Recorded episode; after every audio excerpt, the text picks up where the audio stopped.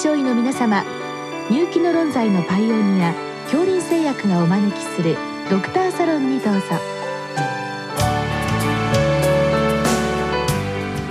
今日はお客様に東京女子医科大学脳神経内科教授北川和夫さんをお招きしております。サロンドクターは青い会柏田中病院糖尿病センター長。山内俊和さんです。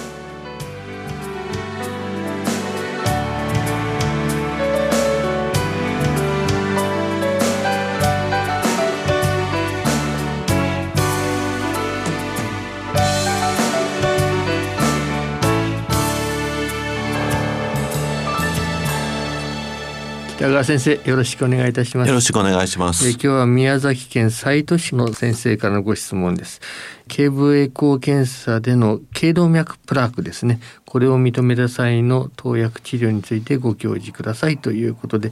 まあ67歳の女性で LDL150 から160ぐらいの方で、まあ、3ミリのプラークを認めているということです。まあ、こういったケースで高血小板治療アスピリンですねこの先生アスピリンになっておりますけれどもこういったものを使用しておりますが標準治療をご教示くださいということでございます。先生まずこのプラークに関してはこれは頸動脈以降非常に進捗著しいものがあります。そうですね。ちょっと前まであのこれ測定の標準化が問題になっていましたけれども、今もかなりこのガイドライン上で技師さんの技術も安定的になっていると考えてよろしいわけでしょうね。はい、そうですね。あの日本超音波学会それから日本脳神経超音波学会からガイドラインがあの出ておりますのであの原曲性の動脈硬化によるプラーク1.1ミリもしくは1.5ミリ以上のものを、まあ、アテロンプラークとして判断するということで一応決まっております。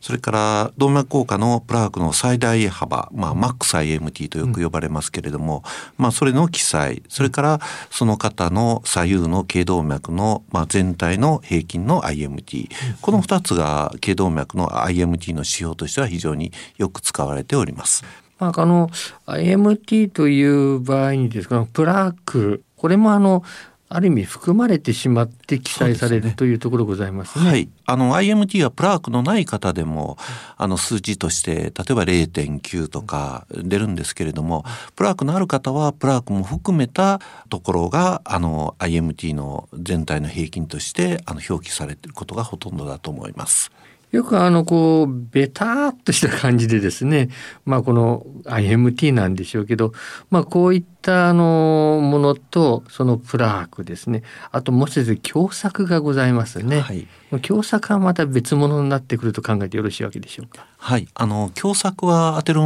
ンプラークがあの非常にこう大きなものができた場合に内頸動脈のあの径の例えば50%以上を塞ぐようなものになればそれはあの狭窄というふうに判断して狭窄のある場合はまあそちらのサイドの脳梗塞のまあリスクの一つになってくるということで非常に重要でございます。であの全周性というか微慢性の IMT ですけれども、うんうん、これは特に糖尿病の患者さんで見られることが多いと思うんですけれども、まあ、1.5ミリ程度までの微慢性の IMT の飛行っていうのはしばしば見られます。でこれはあのプラークとは表記せずに IMT の飛行という形で表記されていると思います。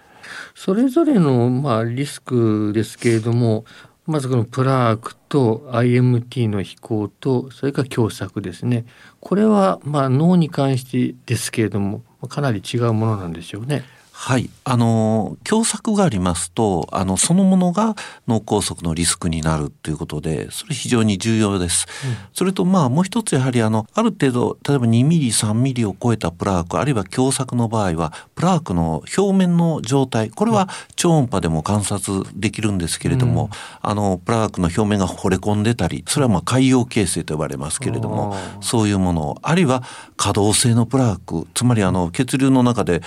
こう、ブラブ油こう動いてるようなプラークですね。これはやはり非常にこう側線を飛ばすリスクがありますから脳梗塞のリスクとして非常に重要になります。一方あの狭窄に至らない動脈硬化のプラークあるいは微慢性の IMT の飛行、これは全身の動脈硬化の指標として非常に重要でその存在というのは心筋梗塞と脳梗塞のリスクになるというふうに考えられています。今の話ですと50%未満の狭窄、まあ、これ我々見るとちょっとぎょっとするんですけれどもあまり大きな脳梗塞のリスクにはなっていないわけでしょうか？はい。あのー、脳梗塞のリスクとしては、まあ50%以上優位なものとして取っておりますけれども、うん、ただ、先ほど申し上げましたように、海洋形成とか可動性プラークがある場合っていうのは、狭窄率に関わらず、あの脳梗塞のリスクになってまいります。あとまあそういう狭窄に至らない脳梗塞でも、うん、あのその表面の例えば内皮機能が低下するとそこに血栓がついてそこから脳に飛んでいく場合それはあの脳梗塞のリスクになりますからあのリスクファクターの管理が重要という点ではそのプラークの存在というのは狭窄に至ってなくても脳梗塞予防の観点から非常に重要です。でこのプラークなんですけれどもまあ、例えば大きなものが孤立性に1個あるケースもあれば比較的小さいものが多数ある場合ございますですね。この2つの差といったものはどう評価したらよろしいわけでしょうか？まあ、あの両者ともおそらく脂質を中心としたアテロームプラークとして形成されていると思うんですけれども一つの大きなプラークがある場合っていうのはそれはそのサイドの脳梗塞のリスクとして非常に注意しないといけない、一方その微慢性にたくさんプラークのある場合これは全身の動脈硬化のアテローム効果がかなり進展しているという指標として、まあ、心血管イベントトータルの心血管イベントのリスクが高いですよという信号基信号を灯しているのだと思います。まあ、その場合ですとできればまあ平均的なものを平均値を出した方がよりいいというふうに考えられるわけですか？はい、あの平均値はやはりトータルの全身の心血管リスクの評価に非常に重要で狭窄率はそのサイドの脳梗塞のリスクの評価に非常に重要になっていると思います。あと先生、あの、プラークの正常ですね。先ほどもちょっとお話出ましたけど、最近 MRI などでこのプラークの正常が分かるようになってきたようですが、これはいかがなんでしょうか？はい。あの、今非常に MRI も進歩しておりますので、うん、特にその50%以上の狭窄、頸動脈に狭窄のあるようなプラークでは、そのプラークが脳梗塞のリスクになるのかどうかということで、まあ、不安定プラークの評価というのを MRI、そして超音波の超音波軌道でしております。で、特に MRI では、あの T1 で高信号を示すような、あの、熟手内出血であったり、あるいはリピットリッチなコアを示すものが、いわゆる脆弱なプラークということで、脳梗塞のリスクになり得る。一方、まあ、あの、繊維組織の非常にリッチな、非常に硬い、しっかりとしたプラーク、あるいは石灰化を有するもの、そういったものも、どちらかというと安定したプラークで脳梗塞のリスクとしてはそれほど高くないというふうに考えられています。ただこの正常が分かるにはこれ例えば MRI にかけるあるいは MRI で分かるぐらい大きくないとダメだ、ね、ということになるわけですね。ある程度以上大きなプラークが重要で例えば2ミリ以下のプラークに関しては超音波でも、まあ、超音波軌道で評価できるんですけれどもあの超音波の軌道を評価することそのものもあまり小さいプラークではあまり大きな意義はなくってやはり2ミリ3ミリある程度以上のプラークになってくるとその超音波軌道の測定っていうのがあのリスクの評価に有用であるということが言われております。さてここで先生、まあ、あのご質問の 治療の方に入りますけれども、まあ、あのプラークこれ頸動脈の超音波で分かった場合ですね、まあ、特に2ミリ以上のものが出てまいりますと、まあ、私どもついついこう免罪符的にこのご質問がありましたあの抗血小板治療ですねアスピリン、まあ、とりあえず入れとこうかなというところがありますがこの辺り標準治療から見るといかがなんでしょうか？まあ、あの、脳血管障害を専門としている立場からしますと、あの、狭窄に至らないプラークですと、まあ、脳梗塞のリスクそのものはそれほど高くありませんので、まあ、私でしたら、まずはやはり脂質管理、それから他の血圧の管理、それから禁煙の徹底、いわゆるリスク管理をまず優先するのが重要じゃないかなと思います。で、その上で、例えば、あの、抗血栓薬を使うにしても、できるだけその出血イベントの少ないもの、例えば、まあ、日本ではシロスタゾールが使えますから、まあ、シロスタゾールやプラビックス、まあ、アスピリンよりはどちらかというと、そういった薬を抗血栓薬として、あの、好んで使用しております。というのは、やはりあのアスピリンには脳出血のリスクがある程度あるっていうのが、特にアジア人種では言われておりますので、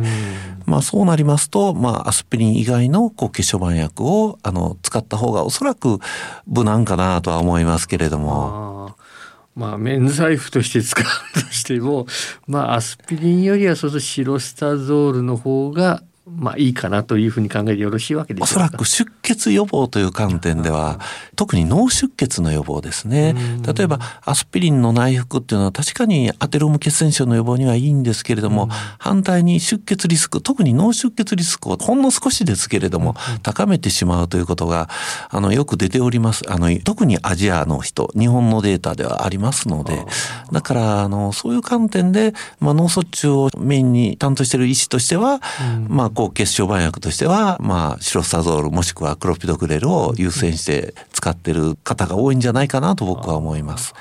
シロスタゾールにもやはり副作用はあるわけでしょうね。そうですね。シロスタゾールはやはり頭痛と動悸っていう副作用がございまして、うん、あの、処方された方の2割ぐらいはその副作用で、あの、投薬を継続できないと思います。ただ、あの、その場合は半量から始めて、徐々に始めていけば、その頭痛や動悸が少し少ないっていうことも言われてますので、うん、少量から始めて、あの、常用量に持っていくという手段を使っております。慢性疾患なので、まあ、知らない間に頭痛があったりとかって 出てきがちなものなので注意したいと思いますですね。はい、まあそういうことでもシロスタゾールもダメと言いますと、まああの EPA 製剤などもありますけど、これはいかがでしょうか？あ、そうですね。非常にやはり使いやすく副作用が少ないですし、うん、あの動脈硬化予防という観点であの日本ではジェリス試験もございますのでエビデンスのある薬ですから、うん、まああの脂質管理としてはベースにはやはりエビデンスの非常に高いスタチンがベースになると思うんですけれども、まあ、スタチンを加えた上に例えばエゼチミブあるいはおっしゃられました EPA 製剤。この両方ともやはりしっかりと RCT でエビデンスのあるお薬ですのでこういった薬を上乗せすることによってあのアテローム血血栓症の予防特におっしゃられた動脈硬化のプラークのあるような方のアテローム血栓症の予防には有効じゃないかなと僕も思います先生今日はありがとうございましたありがとうございました